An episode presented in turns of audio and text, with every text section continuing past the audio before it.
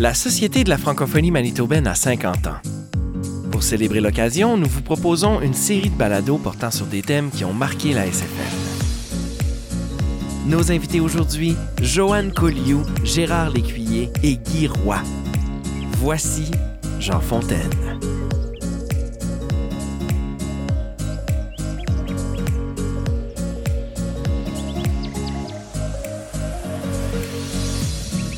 En 1890, 20 ans après la fondation de la province, la législature manitobaine fait de l'anglais la seule langue officielle au Manitoba. À la même période, une loi qui abolit la dualité confessionnelle est adoptée. Si, après de longs démêlés, un certain enseignement dans une langue autre que l'anglais est toléré, tout compromis cesse en 1916 avec la loi Thornton. La communauté francophone se mobilise et fonde alors, la même année, l'Association d'éducation des Canadiens français du Manitoba. Le statut du français ne sera rétabli qu'en 1979 et les francophones du Manitoba obtiennent la gestion scolaire seulement en 1993. La Société de la francophonie manitobaine, créée en 1968 pour remplacer l'Association d'éducation des Canadiens français, est aujourd'hui l'organisme porte-parole officiel de la communauté francophone du Manitoba.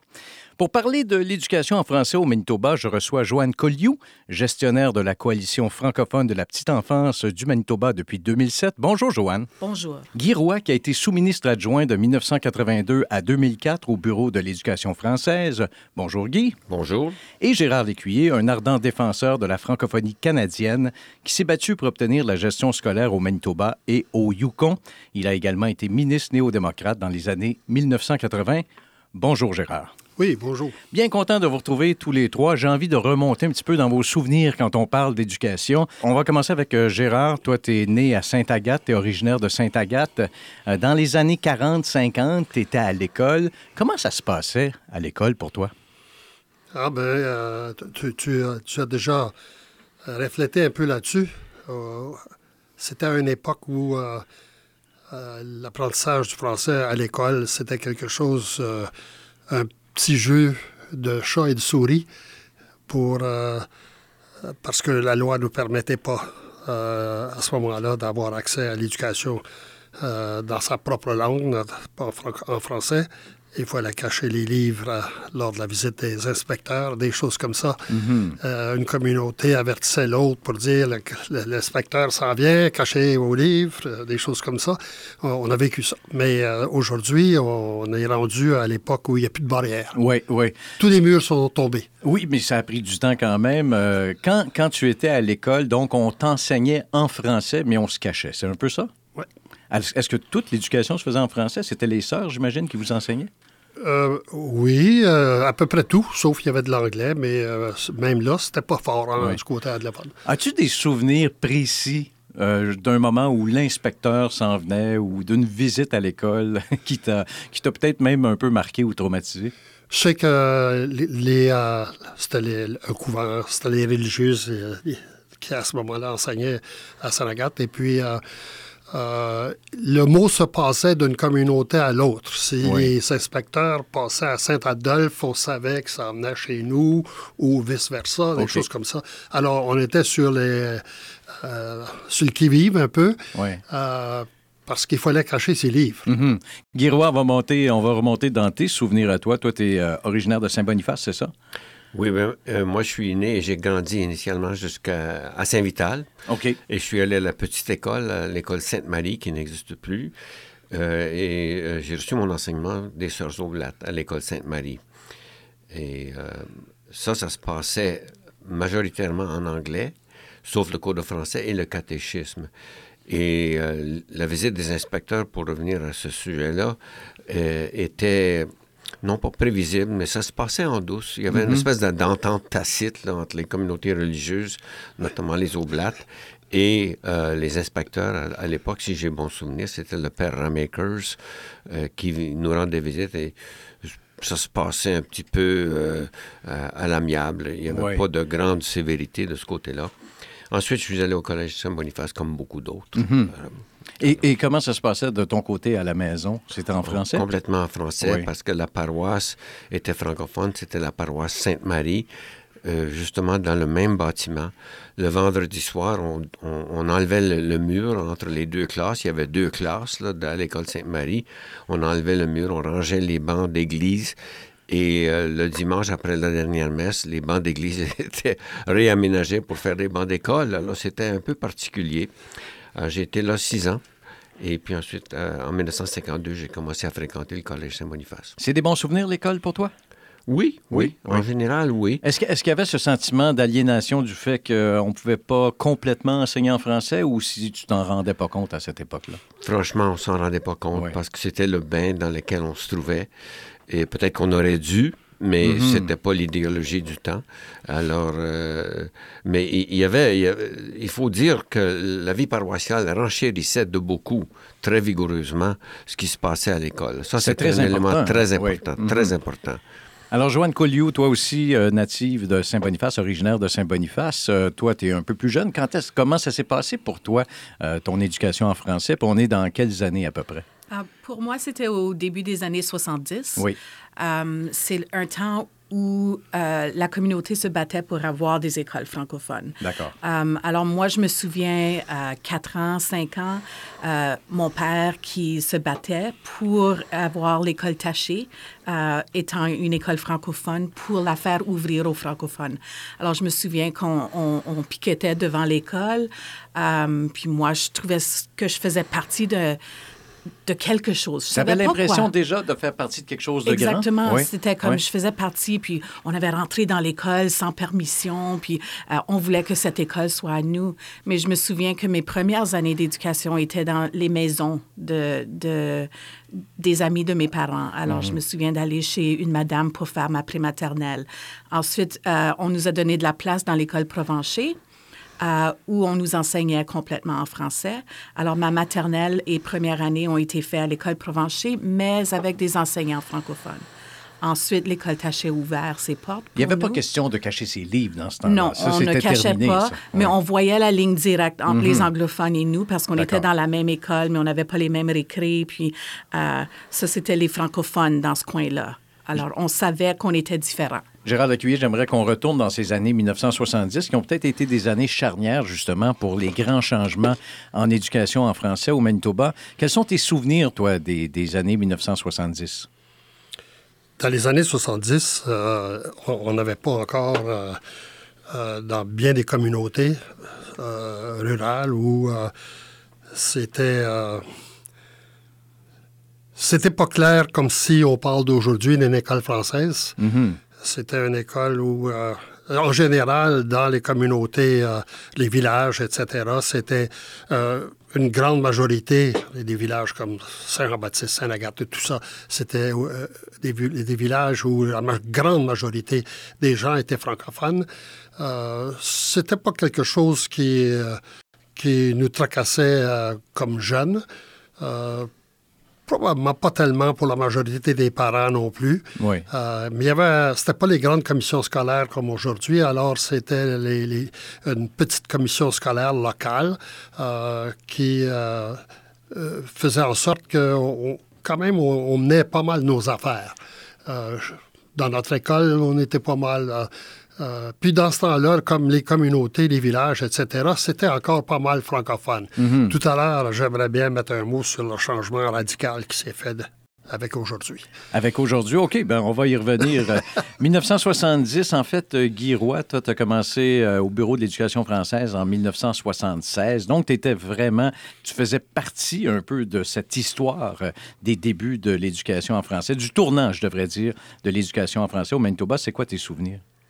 Euh, juste pour monter quelques années auparavant, au début des années 70, j'étais directeur de l'école à Saint-Norbert, D'accord. qui est un gros établissement de 1200 élèves à l'époque. Et puis, euh, c'est là que la loi 113 a été promulguée.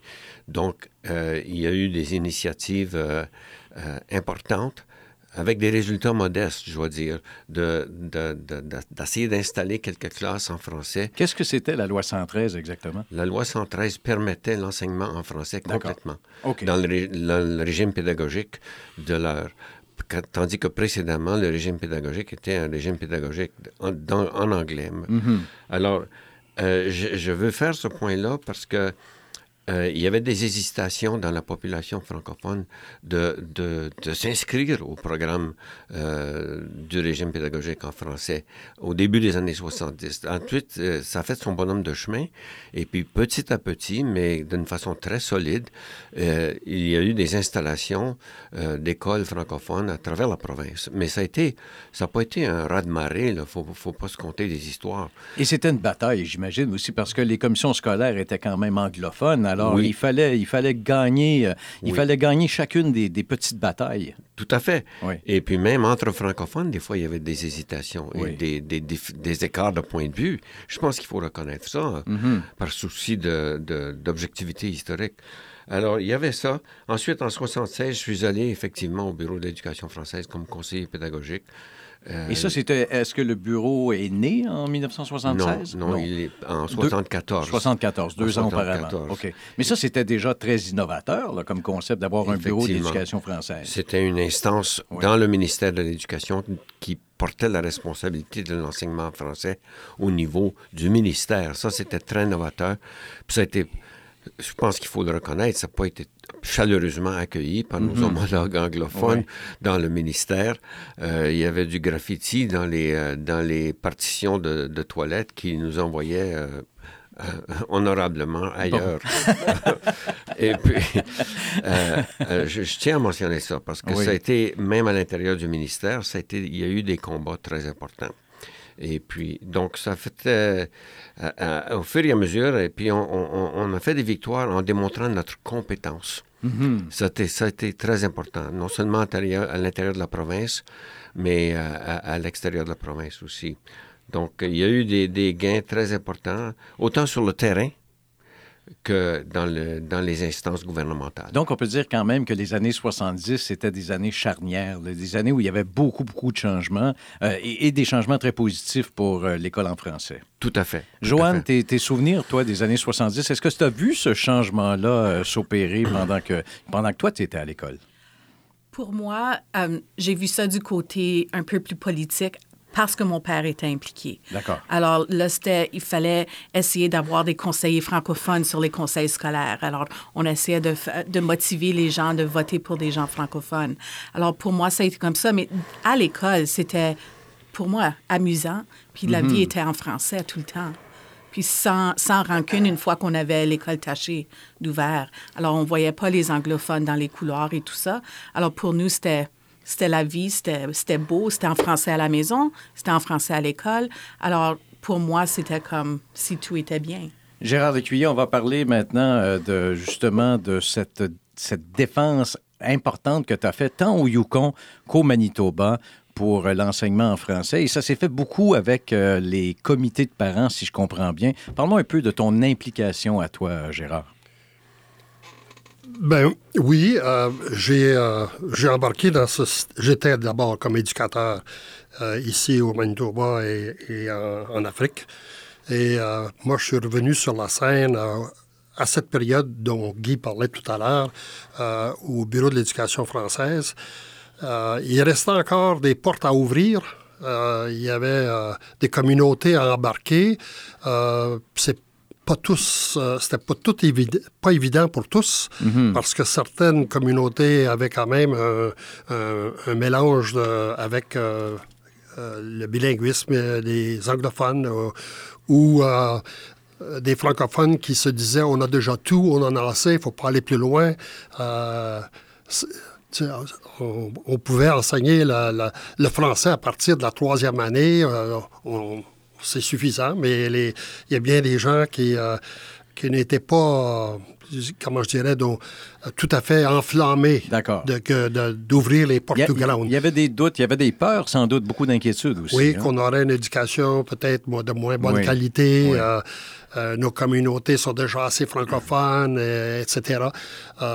Mais cette période qu'on a vécue, euh, surtout avec le, le- disons, la- le dernier chapitre, la mise sur pied euh, euh, d'un secteur pour répondre aux besoins de la, de- des communautés francophones, c'est-à-dire avec l'évolution au, au- au bureau de l'éducation, Oui. la création du BEF, l'ouverture des écoles à partir de tous les niveaux. Pas facile à faire, et c'est pour ça que ça a pris un bout de temps. Et puis, pendant le même temps qu'on cherchait à ouvrir euh, les portes à tous les niveaux en français dans les, toutes les écoles des communautés francophones, euh, en même temps, au Bureau de l'éducation française, se faisait le développement des, des programmes d'études pour répondre, euh, pour aider les, les, enseignants à livrer la marchandise. Euh, alors, tout ça, ça s'est fait en même temps. C'est une belle période, une bonne, une importante période d'évolution dans l'éducation française. Euh, et là, on a le contrôle total avec euh, la gestion scolaire à Mhm. partir de, euh, d'une, période assez récente, avec Et oui, le- le jugement en 1993. Oui, mais revenons à 1976 parce que c'est aussi l'année de la création de la Fédération des parents euh, du Manitoba, de la fédé- le- qui s'appelait à l'époque la FPCP. C'est bien ça? Euh, toi, tu étais impliqué euh, là-dedans, Gérard? Euh, oui, j'ai passé une période de temps là-dedans comme euh, directeur de, euh, de 1990 euh, à 93, Oui. Euh, jusqu'au moment où euh, on a remporté la cause à, à la Cour suprême en Oui. 1993. Parce qu'évidemment, ça a été des luttes judiciaires pour arriver à obtenir la gestion scolaire. On ne se le cachera pas, ça a été des luttes assez épiques, Guirois. Tout à fait, tout à fait. Euh, Ça a été une période assez tourmentée, de fait, Oui. je n'exagère pas en utilisant ce terme. Et puis, je pense qu'un élément très important, c'est euh, la crise linguistique de 1983. Ça, ça a été euh, à l'intérieur du gouvernement, puis euh, Gérard l'a vécu à un autre niveau, c'était épouvantable. Donc, ça a créé, les séquelles de cette crise linguistique-là a créé auprès des instances politiques de, de- de l'intérieur de- une très grande angoisse envers le fait français. Et, c'est pour ça qu'il y a eu, à chaque fois que le, phénomène de, la langue française se pointait, un dossier quelconque, il y avait, euh, il y avait une, des barricades qui se montaient. Ceci dit, je pense que c'est le climat dans lequel on fonctionnait jusqu'en 90. Et puis en 90, il y a eu un jugement très, très important. C'est le jugement de l'affaire Mahé en Alberta. Oui. Et puis, tout de suite, on a enclenché euh, des démarches pour, euh, euh, pour faire euh, une étude de, de la modélisation, de, de- de- du fait de, modélisation de la gestion scolaire avec, avec un consultant de, la région d'Ottawa. Et c'est ça, l'arrêt Mahé, ça c'est, disait que l'article 23 garantissait aux francophones vivant en milieu minoritaire le droit de gérer leurs propres écoles. Ça. Euh, De là à ce que ça devienne effectif, euh, il y avait beaucoup de travail à faire. Joanne Colliou, toi qui es une spécialiste de la petite enfance, les centres de la petite enfance, euh, qu'est-ce que tu te souviens de cette époque-là, 1980-1990, l'arrêt Mahé? Qu'est-ce que ça te suscite, toi, comme réflexion?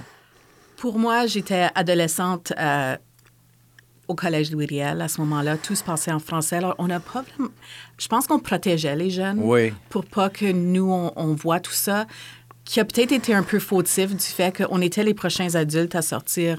Alors, on aurait dû peut-être être plus préparés pour aider nos, nos, nos parents à, à cette lutte et ce combat, mais je pense qu'on nous protégeait aussi un peu de, de tout ça parce que j'ai appris plutôt ça en étant adulte. Et puis là, c'est comme on aurait pu motiver les jeunes aussi à, à rentrer dans cette bataille. Alors, moi, je, je n'ai pas vécu cette bataille comme adolescente. Gérard, euh, j'aimerais qu'on parle des débuts ou en fait de l'avant des SFM parce que ça a été ça aussi. Il a fallu convaincre beaucoup de monde, en commençant bien sûr avec le gouvernement, mais également il fallait convaincre les francophones du bien fondé d'une division scolaire franco-manitobaine et c'était pas acquis ça. Non, parce que pour certains euh, francophones, c'était euh, même peut-être dans certaines communautés un peu mal vu. On se disait, ben, on est un village francophone, on est tous des francophones, on, euh, on, a, suffisamment de, Français dans la communauté, à l'école, etc., jusqu'à tel point que je me souviens d'une expérience où le parent quand on avait fait cette période comme euh, agent au- du Bureau d'éducation française qui allait dans les communautés pour faire ouvrir justement les écoles euh, à tous les niveaux euh, à la langue française, à l'enseignement euh, du français. Certains parents se disaient on est francophone, on n'a pas besoin d'aller plus loin. Il faut, certain d'être cap- faut être capable surtout de parler en anglais comme il faut pour gagner notre pain dans la communauté. Euh, euh, au niveau de la, de, la province. Mm-hmm on n'a pas besoin d'avoir de l'enseignement français à tous les niveaux. Oui. Euh, Alors, il y avait un peu de résistance, puis on résistait aussi au fait de quitter la commission scolaire qu'on connaissait bien, même si c'était une commission qui était majoritairement anglophone dans, dans tous les cas ou à peu près.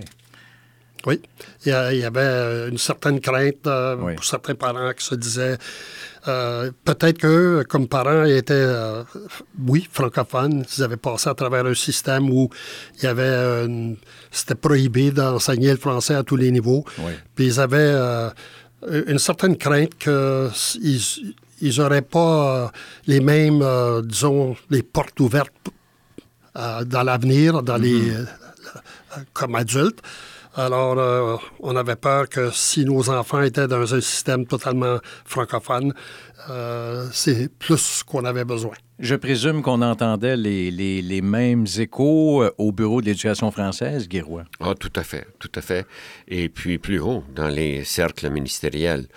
Euh, d'ailleurs, il y avait des intérêts, des, des, intérêts, euh, des conflits d'intérêts plutôt, parce qu'il y a certains députés qui entendaient le message de leurs commettants sur le terrain et qui véhiculaient ce message-là à l'intérieur du caucus, à l'intérieur du cabinet, etc. Ce qui n'était pas pour aider la cause francophone ou la cause d'une division scolaire francophone. Pas du tout, au contraire. Donc, il y avait une grande euh, perte, si je peux dire, de, leur perspective. Là. Oui il, était sensible au phénomène de ce qu'on appelle la perte de juridiction. Mm-hmm.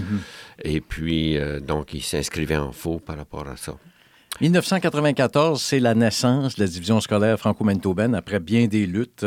Euh, j'aimerais ça euh, plonger encore une fois dans vos souvenirs. 1994, qu'est-ce que ça t'évoque, toi, Joanne Colliou, cette naissance d'une division scolaire franco-manitobaine? Dans ma famille immédiate, c'était super on était heureux.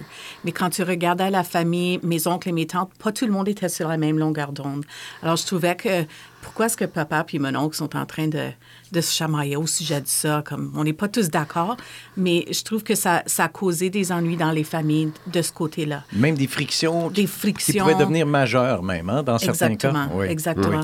Et, et, même, moi, je trouve qu'avec mes frères et sœurs, euh, on est sept, et la moitié ont choisi d'envoyer leurs enfants à l'école d'immersion au lieu de l'école francophone. Puis même à nous, dans les années 90, où on choisissait les écoles pour nos, nos enfants, il y avait de la friction encore. Alors, parce que à cause de nos, nos, nos oncles, nos tantes, nous, on a vu ça, puis ensuite, il fallait le, le, vivre aussi avec nos propres enfants. Et ton père, tu disais qu'il avait été impliqué, lui, dans la lutte pour euh, l'école en français. Pour lui, c'était une grande victoire, j'imagine. Pour lui, oui. À ce moment-là, il, s'était retiré un peu plus. D'accord. Euh, pour laisser la place aux plus jeunes. Mais pour lui, c'était énorme. Et de voir ses enfants se chamailler sur la même ligne que lui, se chamailler avec ses propres frères et sœurs, je pense que ça a été très difficile pour lui de voir ça. Parce que pour lui, ça aurait dû être un choix facile pour ses enfants. D'accord. La naissance de la DSFM, ça évoque quoi à Gérard Lécuyer? Euh, ben, oui, c'est comme euh, on est arrivé. Euh, mhm. les murs sont ont tombé, ou ils sont déjà tombés. On, on, est maître des affaires qui nous concernent en matière d'éducation. On est chez nous, on se sent occuper une place plus importante de façon générale, mais il y a encore des craintes. Et puis, il y a encore des, euh, des euh, obstacles qui ne pas, qui sont pas encore surmontés. Et même aujourd'hui, il y a encore des étapes euh, traversées. Oui, bien, je t'amène là tout de suite. quelles sont ces étapes? Qu'est-ce qui, qu'est-ce qui manque d'après toi? Ce qui manque, c'est qu'aujourd'hui, surtout de façon récente, les communautés francophones rurales, surtout ceux-là qui sont dans un arrondissement pas trop éloigné de Winnipeg, les villages euh, grossissent. Mhm. Il y avait des villages fantômes presque, des, des villages comme Saint-Agathe, euh, Île-des-Chênes, Lorette, etc. C'est des petits villages. On se demandait si euh, ça allait survivre, etc. Bien, aujourd'hui, des, des, familles en grand nombre construisent leur maison où il y a des développements qui se passent dans tous les villages, Saint-Adolphe aussi bien, Saint-Agathe, etc. L'école française se trouve dans un milieu maintenant où il y a une plus grosse population. Ça permet d'avoir une clientèle euh, plus importante, euh, accès avec euh, tous les, euh, les enseignants dont on a besoin avec tous les bons services. Oui. Par contre, euh, dans ces communautés-là, il y a beaucoup de gens aussi qui ne sont pas francophones. Mhm. Alors, ce qui se passe en dehors de, de l'école, dans la communauté, c'est totalement en anglais aujourd'hui. Oui. Dans tout, surtout au niveau de l'aréna, des gens, les, les terrains de jeu pour l'été, les enfants se mêlent avec des enfants qui ne parlent pas français. Et puis, euh, la langue qui est parlée un peu partout, c'est l'anglais. Oui. Alors, la plaque tournante de la francophonie, dans chaque communauté, c'est l'école. Et il faut que tous les francophones qui vont passer à travers l'éducation, qui souhaitent, que les, dont les parents souhaitent que leurs enfants puissent euh, éventuellement pouvoir euh, faire partie de l'école française, il faut qu'aujourd'hui, on embarque là-dedans, dans l'école, tout ce qui est préma- tout ce qui est préscolaire. Et justement, Joanne Colliot aura un mot à dire là-dessus dans quelques instants, mais je veux quand même euh, demander à Guy Roy ce que ça a évoqué pour toi, la naissance euh, de la division scolaire franco-manitobaine. Tu étais, comme je le rappelle, tu étais sous-ministre à, l'époque euh, au Bureau d'éducation française. Comment tu as vécu ça de ton côté? Ben, ça a été l'aboutissement d'un long travail très difficile, souvent très difficile. Euh, avec l'arrêt Mahé, on a tout de suite enclenché un processus avec la commission Galant pour développer, en pleine consultation avec tous les acteurs de- du monde éducatif, pour développer des modèles euh, et des recommandations au gouvernement. Ce rapport-là, le rapport Galant, a été euh, euh, déposé au gouvernement en juin 91. Le gouvernement l'a pris en délibéré pour un long moment. Et puis, euh, des échos que j'ai eus, parce que moi, j'étais pas présent au débat du caucus à ce moment-là, mais ça a été très tourmenté, apparemment. Ils ont rendu leur décision politique euh, plusieurs mois plus tard. Et puis, ça a été assez controversé parce que la décision n'était pas euh, absolument favorable en termes clairs envers la communauté francophone. Alors ça, ça, ça me donnait lieu encore à d'autres palabres, d'autres controverses. Tout ceci pour dire, tout ceci pour dire qu'on avait déjà enclenché, le gouvernement avait approu- approuvé euh, le principe et on avait commencé la rédaction du projet de loi établissement de la, DSFM, lequel, après beaucoup de, palabres sur le terrain, de, controverses, de différents commentaires, le- lequel a été euh, approuvé en Chambre, je pense, en juillet 93. Bon, alors donc, euh, la division scolaire franco-manitobaine qui fête en 2019 euh, ses 25 ans. M. Lécuyer a évoqué euh, le fait que les villages euh, s'anglicisent, ils grossissent, mais euh, le, le français est un peu dilué. Donc, euh, il y a des villages qui étaient complètement francophones qui le sont maintenant à 30 ou 40% Joanne Couliou, au niveau de la petite enfance, euh, qu'est-ce que ça veut dire? Qu'est-ce que ça représente comme défi? C'est un grand défi. Euh, à la petite enfance, euh, les recherches démontrent que tout l'apprentissage commence dans la petite enfance. Euh, à l'âge de 3 ans, c'est un âge euh, énorme pour l'apprentissage. Alors, si un parent attend que son enfant entre à la maternelle pour commencer à lui parler en français, cet enfant va avoir des embûches toute sa vie. Alors, on veut vraiment encourager le parent de commencer dès que possible. Mais quand tu as des communautés qui sont plus anglicisées, comme le disait M. Lécuyer, c'est très difficile d'encourager le parent de faire ça parce que c'est vraiment devenu un choix que tu dois choisir de faire tes cours de natation en français. Puis là, ça, c'est pas à des heures que tu voudrais. Oui, c'est Euh, ça. Les oui. choix sont moins grands. Les choix sont plus petits, euh, sont euh, plus dilués aussi. Moi, j'aimerais que la communauté en grand accepte le fait qu'on doit laisser savoir aux gens que c'est une communauté anciennement francophone ou une communauté francophone. Et pour moi, c'est les agents immobiliers qui vendent les maisons. On a des anglophones qui arrivent à l'école, bien c'est l'école dans mon petit village. Oui, mais tu n'es pas ayant droit tu dois aller dans l'autre village pour ton enfant. Alors, ça cause de la friction dans les petits villages. Et puis ça, c'est un grand défi. Alors, il ne faut pas dire que, oh oui, achète une maison ici, il y a une école Ouais. dans le village, Ouais. une école en français, là. Les parents pensent on peut aller là, mais c'est pas le cas. En même temps, c'est assez difficile d'empêcher des gens d'acheter une maison. Il y, a, évidemment ce problème-là, mais peut-être qu'ils sont, comme tu le dis, bien mal informés. Est-ce que le même phénomène s'applique euh, aux écoles en ville? Est-ce qu'on a le même problème? Et peut-être qu'on l'a toujours eu en ville, parce qu'il y a toujours eu, en majeure partie, plus d'anglais que de français. Est-ce que c'est le cas aussi euh, Euh, dans, dans les, dans les régions qui sont situées en ville? Je dirais que oui, d'une façon, Euh, mais d'une autre, non, parce qu'on a le système d'autobus qui est, qui est proche. Il y a plusieurs écoles. Tu as le choix d'une école anglophone, immersion francophone. C'est pas le cas au rural. Au rural, il y a une école dans le village. C'est rare que tu en vois deux, sauf comme à Saint-Pierre ou Lorette, où les villages sont plus grands, tu as plus qu'une école. Mais dans les villages comme Qui sont moins grandes, tu as juste une école francophone. Alors, de ce côté-là, oui et non. Alors, en ville, euh, je pense que le, plus grand problème, c'est les services de garde en, français. Quand tu dois mettre ton enfant dans un service de garde anglophone parce qu'il n'y a pas de place dans un service francophone, mais ton enfant est en train d'être éduqué en anglais. D'accord. Alors, c'est ça le, le dilemme en ville. Parlons un petit peu de l'avenir maintenant. Girouat est retiré depuis 2007, si je ne me trompe pas. On a aboli le poste de sous-ministre euh, au Bureau d'éducation française en 2017. Euh, J'imagine que tu regardes ça quand même avec beaucoup d'intérêt encore aujourd'hui. Est-ce que tu es optimiste, pessimiste? Comment, comment se situe Girouat dans le débat en ce moment? Ben, je suis inquiet. Je suis inquiet, euh, non seulement pour l'éducation en français, mais pour l'éducation en général, parce que euh, l'idéologie dominante du jour, c'est à la, réduction de compter les écus à, à- à- à bâton rompu. Donc, je pense que euh, si on part avec la prémisse que l'éducation, c'est le tremplin du mieux-être, non seulement d'une personne, mais de la société, je pense que ça demande des investissements. Et puis, des investissements, euh, pas au compte-gouttes, assez considérables.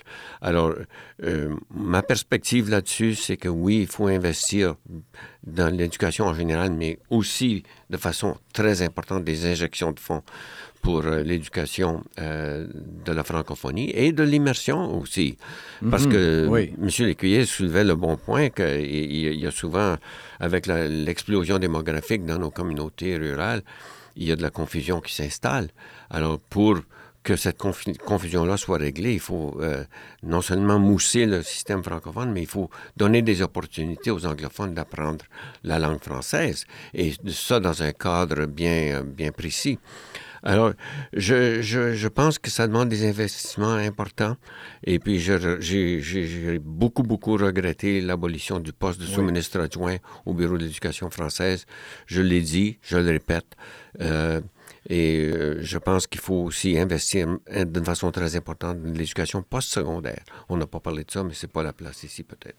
Ben, ça, ça aurait pu être la place. Euh, Je pense que c'est plus le temps qui va manquer. Euh, Gérard Lécuyer, euh, de ton côté, comment tu entrevois l'avenir? Ben, euh, la plaque tournante dans toutes les communautés, euh, puis euh, c'est euh, la place où, où on peut vivre, on peut euh, nous, se nourrir euh, au niveau de la culture et de la langue euh, et dans tous les autres domaines. C'est l'école, l'école française dans les communautés. Euh, tout le reste, en dehors de l'école, ça se passe dans le bilingue. Tu Ouais. t'en vas... euh, les jeux, l'aréna, tout ça, ça se passe tout en anglais. Que ce soit le, le Saint-Anne ou Saragat, n'importe où. Euh, alors, tout se passe euh, en- pas mal en anglais, un mélange. euh, mais euh, là où on peut euh, développer à partir de... la- C'est pour ça que c'est important d'avoir la jeune enfance dans l'école française d'aujourd'hui. On n'a pas encore assez... euh, c'est pas encore penché suffisamment euh, sur ce, point parce que il faut préparer ces jeunes-là à entrer dans l'école française, non pas comme étant leur premier pas euh, vers l'éducation française, mais qui ont déjà grandi un peu dans l'école française en étant au préscolaire dans l'école française. En dehors de l'école française, tout se passe dans le bilingue, en anglais. La plaque tournante pour euh, l'avenir, la francophonie, se passe dans l'école française. Est-ce qu'on pourrait dire, Joanne Colliou, que justement la clé, c'est la petite enfance pour, pour l'avenir? C'est exactement ça. Ça commence à la petite enfance. À- on dit du berceau au... au je, je me souviens même plus de l'autre mot, mais... euh, Jusqu'au trépas? C'est ça. Alors, euh, il faut vraiment investir dans la petite enfance. Oui. Puis ça, ça ne veut pas juste dire des espaces de service de garde. Ça veut dire la qualité de l'enseignement en petite enfance aussi. Alors, on a besoin de recruter euh, des travailleurs, des travailleuses qui peuvent vraiment offrir de la qualité à nos jeunes. Euh, et ça commence là. Ensuite, on peut agrandir le système préscolaire. Ma dernière question, ce sera quel est le rôle de la Société de la francophonie manitobaine? Toi, c'est un de tes patrons avec la FPM et la DSFM. C'est le, le, patron de la coalition de la jeune enfance au Manitoba. Mais quel est le rôle de la SFM? Je vais commencer avec Guy Roy. Moi, je considère que c'est un rôle politique très important, un rôle politique de vigilance et de suivre les dossiers euh, relatifs à, à l'éducation et, et euh, d'assurer que les instances décisionnelles, notamment le gouvernement provincial, soient en position de redevabilité par rapport aux décisions un petit peu particulières qu'ils prennent. Et euh, notamment, on l'a vu avec la, décroissance du Bureau de l'éducation française. Donc, d'assurer la redevabilité des gouvernements et de, le, de, les bousculer un peu pour assurer qu'ils maintiennent euh, le mieux-être et vigoureusement mm -hmm. euh, le mieux-être de notre société. Monsieur Lécuyer, vous êtes d'accord avec ça? Oui. Et puis, il y a cette étape à franchir. Euh, euh, c'est celle, de, justement, d'aller de l'avant au niveau politique. Euh, puis je vois la, le, le, début de ça, c'est au niveau de la famille puis le, le préscolaire, mais il faut aussi être capable d'avoir euh, ce, cette reconnaissance et cette nécessité qu'on ait, euh, au, au, comment je dirais, là, en haut de l'échelle, c'est faut qu'au niveau politique, on reconnaisse, on, on est on est là-dedans, on n'est oui. pas, euh, comment je dirais, un peu peureux ou un peu euh, branleux. Euh, il faut aller de, de l'avant de ce côté-là. Il faut continuer de se battre, finalement. Oui. Et puis, continuer de, de se toute façon, c'est là qu'on qu qu avance. Oui, je suis bien d'accord avec vous. Joanne, en terminant. Uh, je crois que le rôle de la SFM, c'est aussi de garder le pouls de la communauté. Euh, les changements, euh, l'avenir, euh, c'est pas la même chose qu'il y a 20 ans. C'est des, des, différentes personnes, puis de vraiment continuer à garder qu'est-ce qui est important pour la francophonie et de continuer à, à se lutter pour mm -hmm. cette, cette, cette, importance. Bien, sur ces mots de sagesse, on va conclure cette très, très belle discussion, belle réflexion. Il y a beaucoup, il y a beaucoup, il y a beaucoup à faire encore. C'est, mm. je pense que c'est la conclusion qu'on peut tirer. J'aimerais remercier infiniment mes invités. Guiroy, merci beaucoup. Merci. Joanne Colliou, merci infiniment. Et merci beaucoup à Gérard Lécuyer. Merci, Gérard.